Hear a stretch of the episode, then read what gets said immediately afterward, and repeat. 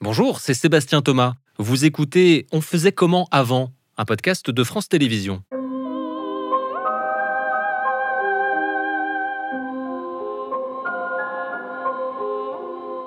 Aujourd'hui, chers auditeurs, nous allons frissonner, je vous espère confortablement installés, bien à l'abri du froid. Le froid qu'il ait été piquant, glaçant, éprouvant.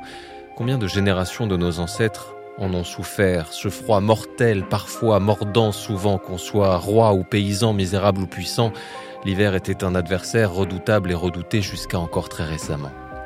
Petite anecdote personnelle, ma maman née dans les années 50 dans une ferme de Loire-Atlantique n'avait pour seule entrave au froid que des briques chauffées dans la cuisinière qu'on lui enveloppait de papier journal avant de se glisser dans un lit quand même glacé.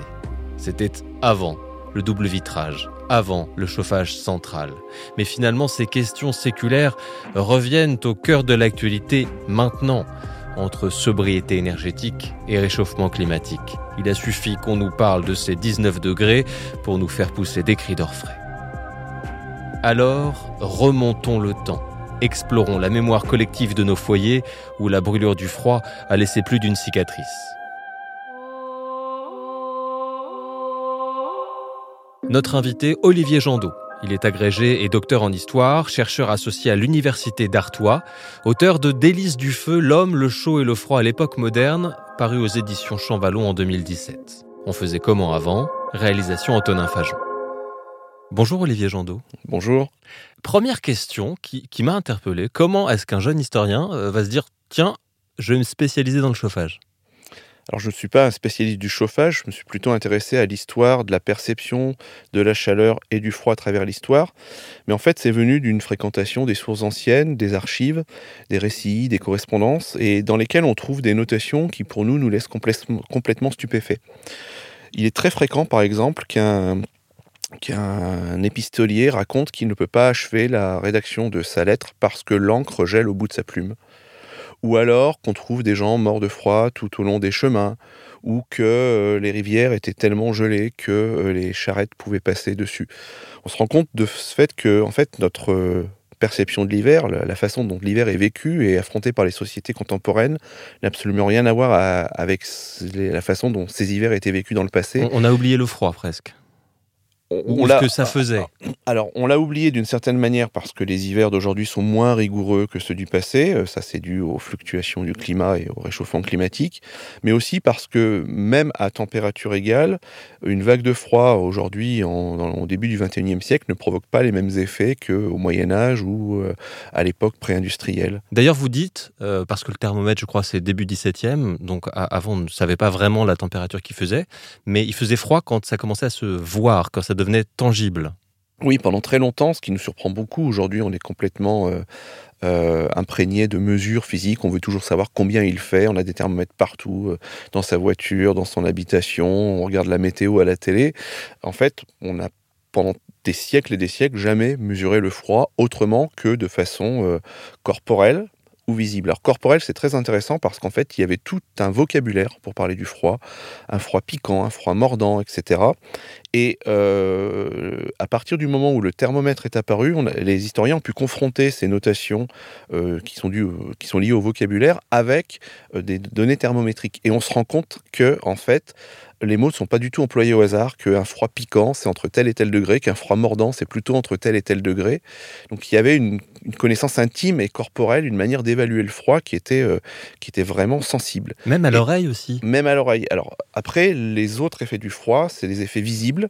Donc il y a une perception, euh, bien sûr, par le regard. Donc euh, il fait froid à partir du moment, un, où il y a de la neige et deux aussi où euh, le gel apparaît. Et le gel apparaît euh, sur les rivières par exemple, sur les mares. Et puis après, on mesure l'intensité du froid avec l'épaisseur du gel et la durée du gel, et aussi effectivement, comme vous le, euh, le rappelez, par des perceptions auditives. En fait, le froid et surtout la neige modifient complètement l'environnement sonore parce que, euh, on le sait encore aujourd'hui, euh, les sons sont euh, adoucis par, par la présence de la neige et les vagues de froid provoque des, des sons qui résonnent, et en particulier lors des grandes vagues de froid, ce qui revient constamment dans les témoignages, c'est le bruit des arbres qui éclatent sous l'effet du gel prolongé. Ce qu'on perçoit dans la façon dont vous racontez votre rapport au froid, c'est que il y a un lien avec la mort. La mort des végétaux, mais la, mort des, gens aussi. Vous, vous parliez de ces, ces morts sur les chemins. On mourrait de froid, vraiment, beaucoup. Alors, beaucoup, c'est très difficile parce que là aussi, on n'est pas dans une époque où on quantifie, mais l'expression mourir de froid, effectivement, il faut considérer que euh, jusqu'à une époque récente, il ne s'agit pas d'une expression imagée, il s'agit d'une réalité sociale. Lors de chaque grande vague de froid, c'est-à-dire en gros lorsqu'il fait euh, moins 5, moins 10, moins 15 pendant plusieurs jours, on a euh, fréquemment dans les sources des mentions de gens qu'on retrouve morts de froid le long des chemins. Euh, de gens qu'on retrouve parfois, de vieillards qu'on retrouve morts de froid dans leur lit. Alors sont-ils morts de froid ou est-ce que on impute leur mort au froid? En tout cas, on y croit suffisamment pour l'affirmer. Et euh, même si les gens ne meurent pas de froid, le froid provoque d'indicibles souffrances. Et ça, c'est vraiment une réalité euh, qu'il ne faut jamais avoir à l'esprit. On, vit aujourd'hui dans un monde confortable où finalement les seuls qui souffrent encore du froid sont soit les mal logés, soit les sans-abri. Mais euh, pendant des siècles et des siècles, c'est l'immense majorité de la population française qui souffre du froid dès que les températures s'abaissent pendant quelques jours à des niveaux inférieurs à zéro. Quelle que soit la classe sociale, on y reviendra. Mais ce qui m'a frappé en vous lisant, c'est notamment ces témoignages de gens qui, malgré le froid polaire, vont sortir et faire des dizaines de kilomètres parfois à pied. Oui, parce que là aussi, on a une, un rapport à la douleur, à l'inconfort qui n'est pas le nôtre aujourd'hui quand on habite euh, au fin fond de la campagne et qu'il faut aller se rendre euh, à la messe ou au village parce qu'on a quelque chose à y faire. Eh bien oui, on affronte le froid sans euh, vêtements adaptés. Là aussi, c'est quelque chose qu'il faut constamment avoir à l'esprit. Jusqu'à une époque très récente, il n'y a pas de différence entre le, vestiaire d'hiver et le vestiaire d'été. On porte les mêmes vêtements toute la journée, toute la toute l'année, pardon. Et les on porte euh, assez peu de gants, par exemple. Euh, il y a des récits comme ça, encore jusqu'à une époque assez récente, où le fait d'offrir une paire de gants à une jeune fille à la campagne est perçu comme un, cadeau absolument merveilleux.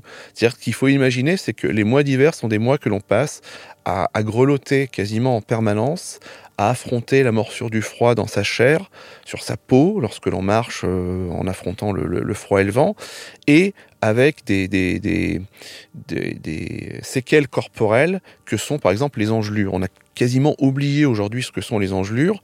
Or, dans tous les traités médicaux jusqu'au 19e siècle, on a des chapitres entiers qui expliquent comment soigner les engelures.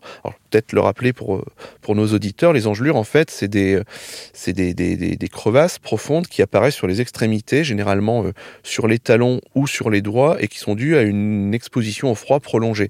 Ça commence en gros euh, au début de l'hiver, et pendant 4, 5, 6 mois, euh, eh bien, on va souffrir de ces plaies purulentes. Alors, on a des descriptions absolument épouvantables par des médecins à la fin du 18e siècle qui expliquent que voilà, les gens endurent.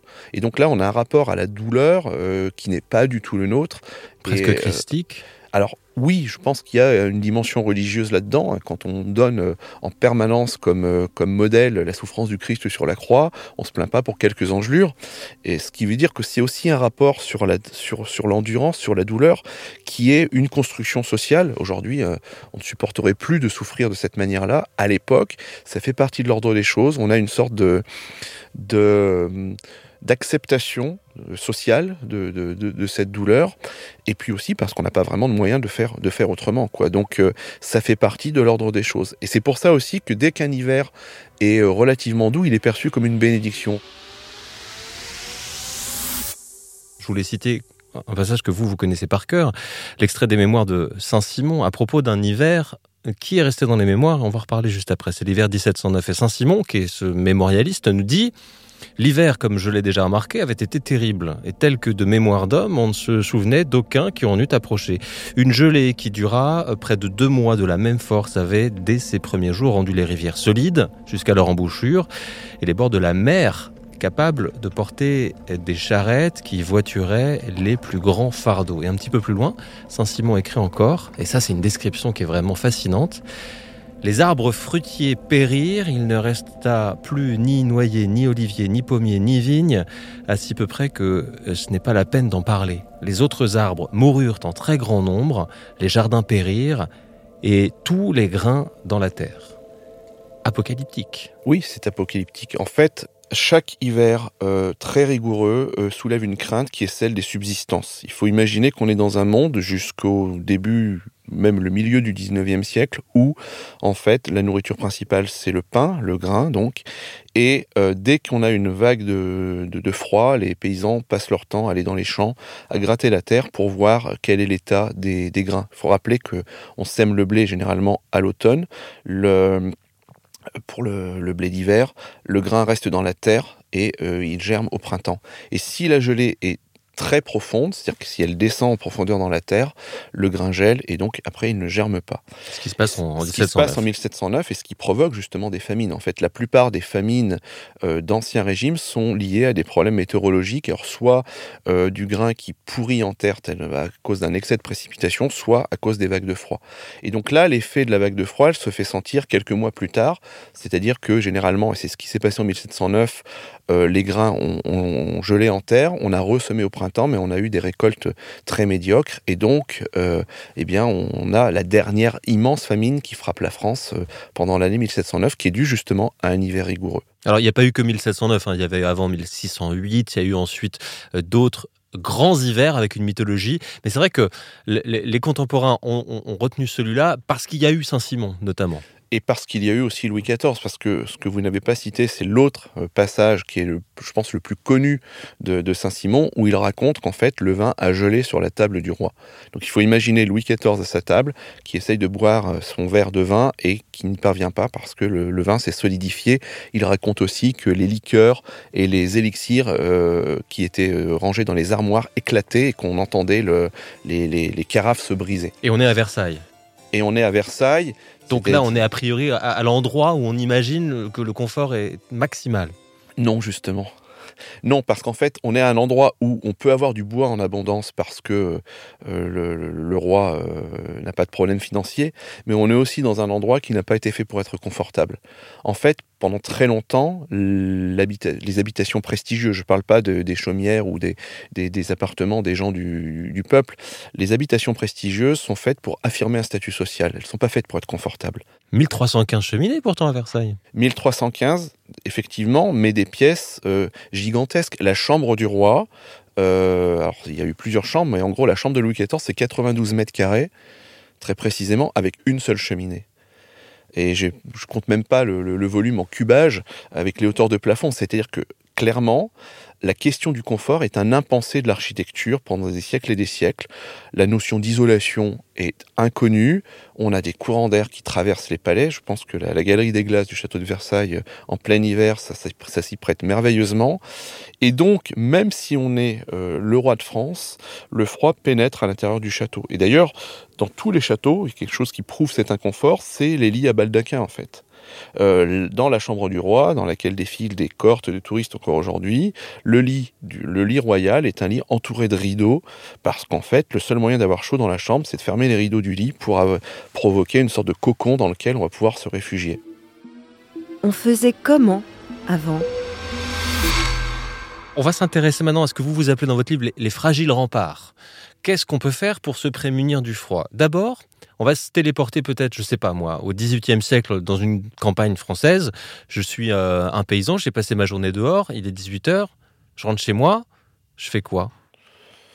Euh, je, alors, je rallume la cheminée déjà, parce que là aussi, c'est quelque chose qu'il faut avoir en tête. On n'a pas de système de chauffage automatisé, donc euh, si on prend pas soin du feu qui brûle dans l'âtre, le feu naturellement s'éteint, ce qui veut dire qu'il faut raviver la flamme. Donc, on va, on va arriver, on va remettre une bûche dans la cheminée pour faire monter la température.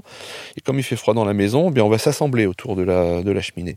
Donc, ça veut dire qu'en fait, la, la vie sociale va s'organiser à l'intérieur de la chaumière autour de ce, de ce feu.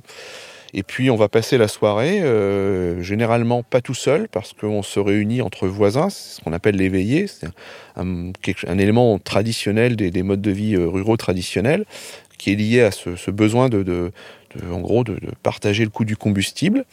Autour de cette cheminée, on va, euh, on va, on va, on va manger, on va euh, se raconter des histoires, on va travailler, les femmes vont filer, les hommes vont euh, réparer quelques outils, les jeunes vont se fréquenter. c'est là aussi que se négocient les mariages. Puis à un moment donné, on va aller dormir. Et finalement, c'est le meilleur moment de la journée parce que le lit est généralement le seul endroit où il fait à peu près chaud. Donc on va se glisser sous, sous son lit avec à plusieurs d'ailleurs et parfois euh, l'habitude euh, ancienne qui a été perdue au 19e siècle était de dormir jusqu'à 3 ou 4 par lit, parce qu'en fait la chaleur des corps entassés fait qu'on va avoir chaud. Et puis avant de pénétrer dans le lit, on va veiller euh, bien souvent à, le bassiner, c'est-à-dire, alors ça c'est, un petit objet qui est déjà un instrument, de, un, signe de confort ou d'aisance, c'est-à-dire qu'on va passer une, une, grande poêle dans laquelle on aura mis des, des braises qui va permettre justement de réchauffer le lit et de chasser l'humidité et donc d'éviter cette sensation très désagréable de se coucher dans un lit extrêmement humide. On se mettait pas en pyjama, j'imagine, on restait presque tout habillé s'il faisait froid. Ah non, généralement on dort avec sa chemise de nuit, mais euh, on a euh, une épaisseur de, de, couverture qui est sans commune mesure avec celle qu'on a aujourd'hui. Euh, là aussi, les lits de grand-mère sont des lits qui sont euh, sur lesquels on trouve une couverture, généralement un édredon. On a parfois deux édredons. Enfin, on, dort quasiment enfoui sous une pile de, textiles. Et donc là aussi, c'est, euh, on a perdu cette habitude. Aujourd'hui, on a des couettes, parfois des couettes hiver, des couettes d'été, mais on ne dort pas avec trois ou quatre édredons. Ça devait être difficile de se lever le matin dans ces conditions avec une chambre à 10 degrés. À 10 degrés ou moins, parce que là aussi, euh, quand ce qu'il faut avoir en, tête, c'est que on ne chauffe pas la chambre, ou même si on la chauffe, la cheminée s'éteint euh, pendant la nuit. Et donc, euh, sortir de son lit, c'est euh, parfois sortir à beaucoup moins de 10 degrés, parce que quand il fait vraiment très froid, généralement, il gèle dans les chambres. Et ça, on le sait par de multiples éléments qu'on trouve dans, dans, les sources anciennes. Alors, vous avez à voir tel ou tel témoin qui raconte que la cruche qui était située sur sa table de nuit a éclaté, ou que l'eau qui était située dans son verre était gelée lorsqu'il s'est levé. Vous avez aussi euh, des gens qui racontent qu'il euh, devait faire très froid ce jour-là parce que leur haleine s'était figée sur la couverture, c'est-à-dire que leur souffle en fait euh, avait, avait blanchi la couverture qui était devant eux. Et on a même, alors ça c'est l'anecdote la plus célèbre, et ça rejoint ce qu'on disait sur Louis XIV, lors de l'hiver 1608, Henri IV, qui est logé, donc lui, non pas à Versailles, mais au Louvre à, l'époque, voilà, qui raconte que, avec son air gaillard, euh, le matin, qu'il a dû faire un peu froid la nuit parce que sa moustache était gelée lorsqu'il s'est levé. Alors, ce que je vous propose, c'est qu'on va continuer à évoquer euh, ces fragiles remparts. Je vais nous allumer un petit feu, euh, Olivier Jandot. Euh, on en entendra euh, le, son également et il va nous accompagner. Euh, je l'ai mis sur mon téléphone parce que là aujourd'hui c'est possible et je ne sais pas si les auditeurs qui nous écoutent le font aussi. Il existe des chaînes de télé, il existe quantité, mais quantité de vidéos où on peut voir tout simplement des feux brûlés, des feux de cheminée brûlés. Mais ça, ça nous dit quelque chose de notre rapport aux flammes. Ah oui, alors ça, ça a été très bien analysé par Gaston Bachelard, le philosophe qui a écrit un livre sur la psychanalyse du feu. il parle de cette sourde permanence de l'idolâtrie du feu. En fait, dans notre rapport au feu, il y a quelque chose qui est très très profond, très ancien, qui remonte certainement à l'époque où euh, nos ancêtres vivaient dans des cavernes, où le feu était à la fois source de chaleur, lui permettait d'éloigner les bêtes, et il y a une fascination à regarder ce feu vivant dans l'âtre. Et d'ailleurs, euh, il y a quelque chose qui est très intéressant historiquement, c'est l'attachement euh, atavique des Français à ce foyer ouvert. En fait, on sait très bien que d'un point de vue calorifique et en termes de performance, la cheminée est certainement le pire des moyens de chauffage. C'est-à-dire qu'on allume un feu, mais euh, l'essentiel de la chaleur euh, s'engouffre dans le conduit de cheminée, se diffuse très mal dans la pièce. C'est-à-dire que dès qu'on dès qu'on est à quelques mètres de, du feu qui brûle, on a froid. Et ça, Il y a toujours quelqu'un pour se mettre devant et boucher la chaleur à tout le monde en, en plus. Et, et, donc, euh, tous les voyageurs qui voyagent dans l'espace germanique, comme Montaigne par exemple, découvrent le poêle. Et le poêle, en fait, cette grosse masse de, terre cuite dans laquelle on fait un feu et, et qui est invisible, mais par contre qui accumule dans sa masse la chaleur et qui la diffuse quand le feu s'est éteint. Et on atteint dans ces poêles, le poêle désigne à la fois l'objet mais aussi la pièce dans laquelle il est situé, on atteint dans ces poêles des températures qui mettent mal à l'aise les Français quand ils voyagent en Allemagne. Ce dont vraiment je me suis rendu compte aussi en vous lisant et que moi je n'avais pas perçu, c'est que le combustible, et notamment le bois, c'est un produit de luxe. de luxe, je ne sais pas, mais en tout cas, on se rend compte aujourd'hui, avec le contexte énergétique, qu'on a beau posséder le meilleur chauffage du monde, le meilleur système technique, la cheminée, ce qui n'est pas la cheminée d'ailleurs, euh, il faut mettre du bois dans la cheminée pour qu'elle pour qu'elle chauffe. Et donc, euh, la question du, chauffage renvoie aussi à la question de l'accès à l'énergie. Or, le bois, autrefois, c'était à la fois le pétrole et le béton d'aujourd'hui, c'est-à-dire euh, un matériau de construction, mais aussi une source d'énergie primaire qu'on utilisait absolument pour tout. Et donc, il y a un contrôle très pointilleux de la part des autorités du bois. Euh, c'est pas parce qu'on a une forêt à côté de chez soi qu'on peut librement se servir. Au contraire, tout ça est réglementé par une législation hyper abondante, surveillée justement par cette même administration, avec une justice spécifique, la justice des eaux et forêts, qui est d'ailleurs une bénédiction pour l'historien parce qu'on peut euh, trouver tous les voleurs de bois et on se rend compte qu'en fait, ces forêts, elles sont arpentées en permanence par des pauvres femmes généralement, parce que c'est plutôt le travail féminin d'alimenter le, foyer de la maison, qui passent leur journée à errer dans les forêts. Alors, en on a le droit de ramasser, d'après la législation ancienne, on a le droit de ramasser le bois mort, qui est au sol, mais bien sûr, euh, à force d'arpenter les forêts, il n'y a plus beaucoup de bois mort, donc on se débrouille pour euh, soit faire mourir le bois, ce qui est une vieille, technique. En fait, on incisait les branches pour, pour, pour que l'arbre s'assèche et donc après on pouvait dire Monsieur le garde forestier, regardez, c'est du bois, du bois sec. Il n'avait pas séché naturellement.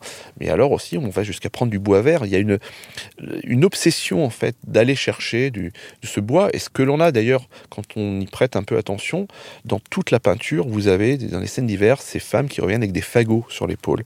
Donc le fagot, c'est le bois du pauvre. En fait, on se chauffe davantage avec des fagots qu'avec des bûches, parce que la bûche, au contraire, c'est le bois, le bois du riche. Donc on a une hiérarchie des combustibles. Et dans les régions où, qui sont peu boisées, on se chauffe avec à peu près tout. Et là, si on revient aussi, euh, on a parlé tout à l'heure de l'expression mourir de froid, faire feu de tout bois, là aussi, c'est une réalité sociale. Sous euh, l'Ancien Régime et jusqu'à une époque récente, on brûle dans les cheminées et les poêles à peu près tout ce qu'on peut brûler, des résidus, des écorces de bois qu'on servit pour le tannage et qu'on fait sécher après, euh, du bois, des broussailles, de la tourbe alors, du genêt, de la tourbe dans les régions qui ont euh, des tourbières, par exemple euh, les vallées euh, alluviales de la Somme dans le nord de la France. on a aujourd'hui complètement oublié l'usage de la tourbe. Enfin, le seul usage qu'on peut connaître, c'est celui qui sert à tourber le, whisky, hein, pour certains whiskies. Mais, ça a sauvé des vies. Ça, ça a été le combustible populaire par excellence. D'ailleurs, avec d'ailleurs une hiérarchie très très intéressante, parce qu'en fait, le bon combustible, et ça rejoint ce que l'on a dit juste avant, le bon combustible, c'est celui qui dégage une belle flamme. Et donc, il y a une hiérarchie dans les bois, entre le bois qui pétille, qui, qui, qui libère la plus belle flamme, et le bois flotté, par exemple, qui est venu par la rivière, qui est encore humide et qui fume un peu. Donc ça, c'est un bois qui est, qui est, moins, euh, qui est moins cher et qui est moins intéressant.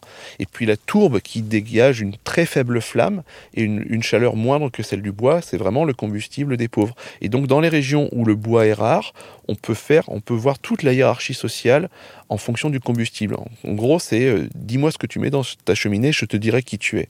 Et notamment en ville, parce que à la campagne, certes, parfois il faut faire des kilomètres pour trouver de ce bois mort, mais, mais en ville, euh, comment on fait pour chauffer un, appartement? Alors en ville, on achète le bois. Alors il y a, y a, tout un, un, commerce du bois de chauffage. ça, le plus impressionnant, c'est à Paris où on va chercher du bois jusque dans le Morvan. En fait, le commerce du bois est toujours organisé en fonction des réseaux hydrographiques, puisque on l'a dit, on, fait flotter le bois. Et donc, euh, dans un rayon de 200 à 300 km autour de Paris, on a des forêts qui sont exploitées, où on jette des bûches après les avoir marquées d'un signe pour les reconnaître, savoir à qui elles, appartiennent. On les jette dans la rivière, le courant les emmène, et on regroupe ensuite ces bûches en formant des trains de bois qu'on emmène jusqu'à Paris. Et dans les tableaux de Paris euh, par exemple, un peintre qui s'appelle Raguenet au XVIIIe siècle qui a fait de très beaux tableaux sur euh, la Seine. On remarque en fait, ou sur les plans anciens, on remarque c'est ce qu'on appelait à l'époque ces chantiers, qui sont en fait ces, espaces dans lesquels on stockait le bois flotté avec d'énormes piles de bois.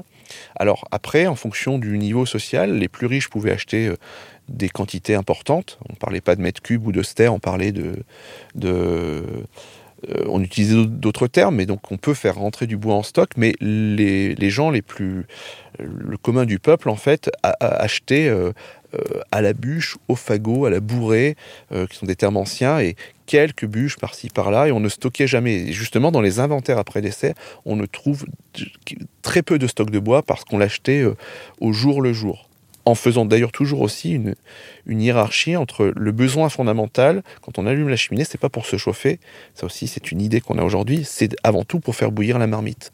Donc c'est pour préparer les repas. Et donc si on doit arbitrer, parce que l'on manque de bois, entre la préparation des repas, la cuisson des aliments et le chauffage, on arbitrera toujours en fonction de la cuisson des aliments. On se rend compte à quel point en tout cas le feu en, l'espèce est central, stratégique et indispensable à la survie. Euh, presque le, meilleur feu, c'est celui qu'on n'a pas besoin d'allumer, hein, si on vous entend. Du coup, euh, on fait quoi? On se couvre euh, quand on est à l'intérieur? On, empile les couches d'habits comme des oignons? Bah, les sociétés anciennes, en fait, étaient, étaient contraintes à la, la sobriété énergétique. on peut peut-être, sans, j'ai pas du tout de nostalgie dans ce que je vais dire, mais on peut peut-être s'inspirer un petit peu de, des pratiques de l'époque pour imaginer d'autres manières de vivre et d'habiter. Mais en tout cas, euh, on, essaye d'avoir recours au chauffage vraiment en dernier recours. C'est-à-dire qu'on va essayer tous les autres moyens. Ça passe effectivement par l'empilement des couches de vêtements.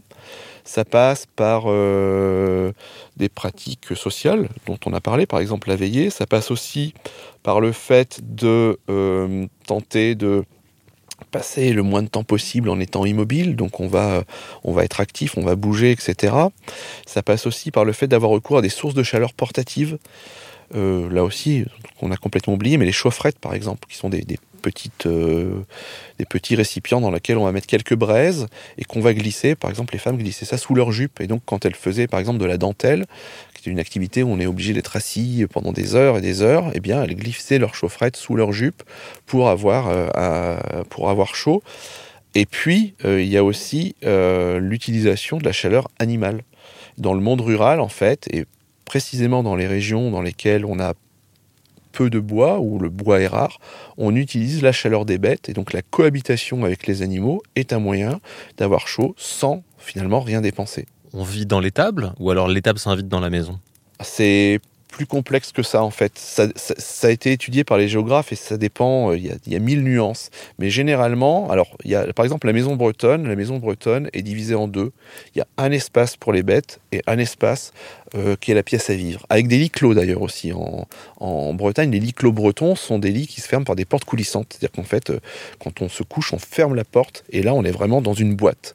Pas beaucoup de bois en plus en Bretagne, pas beaucoup de forêt. Oui, oui, Alors oui, c'est une région qui est pauvre en bois. On utilisait même dans certaines régions bretonnes de la bouse de vache séchée pour se, pour se chauffer. C'est-à-dire qu'on placardait les bouses de vache sur les murs, à Belle-Île par exemple, et puis on les laissait sécher, on récupérait le combustible, ce que l'on fait d'ailleurs dans d'autres régions du monde. Hein. La bouse de yak ou la bouse de, de dromadaire dans le, dans le désert est encore utilisée aujourd'hui comme un combustible. Et donc, dans les maisons bretonnes, on a cette cohabitation qui se fait de façon permanente. Dans les Alpes, selon les régions, on a des, cohabitations qui peuvent être saisonnières. C'est-à-dire qu'on a les appartements d'été et les appartements d'hiver, ou en, Auvergne aussi.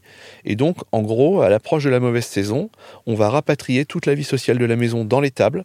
Donc, généralement, on déplace les lits, et on va dans la partie habitation juste pour préparer les repas. C'est-à-dire que la cheminée qui est dans l'habitation sert pour la préparation des repas on va manger euh, assez rapidement autour de la cheminée, et dès le repas fini, on va aller vivre dans les tables, et là on arrive à dissocier les deux usages de la cheminée, et se rendre compte que la cheminée sert davantage à la cuisson qu'au chauffage. Le chauffage passe par la, la, vie avec, les, les, animaux, alors que la cuisson passe par la cheminée. Heureusement qu'on n'a pas l'odeur.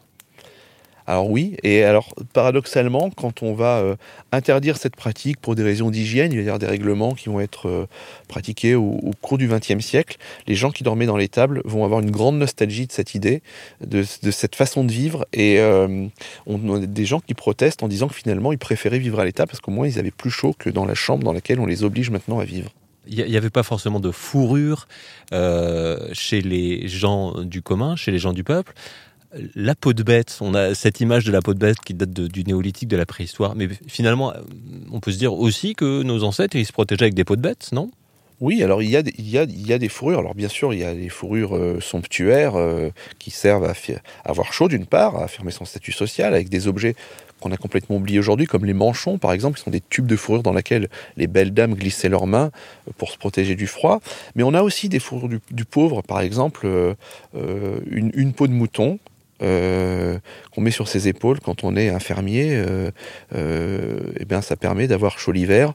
on a même, et ça c'est Anne Fillon qui a montré ça, elle a étudié les lits dans, la Sarthe sur plus d'un siècle avec les inventaires après l'essai, elle montre qu'on trouve des couvertures en peau de chat ou en peau de chien sur les, dans les lits des, gens du peuple. C'est-à-dire qu'on récupère la moindre fourrure pour l'utiliser.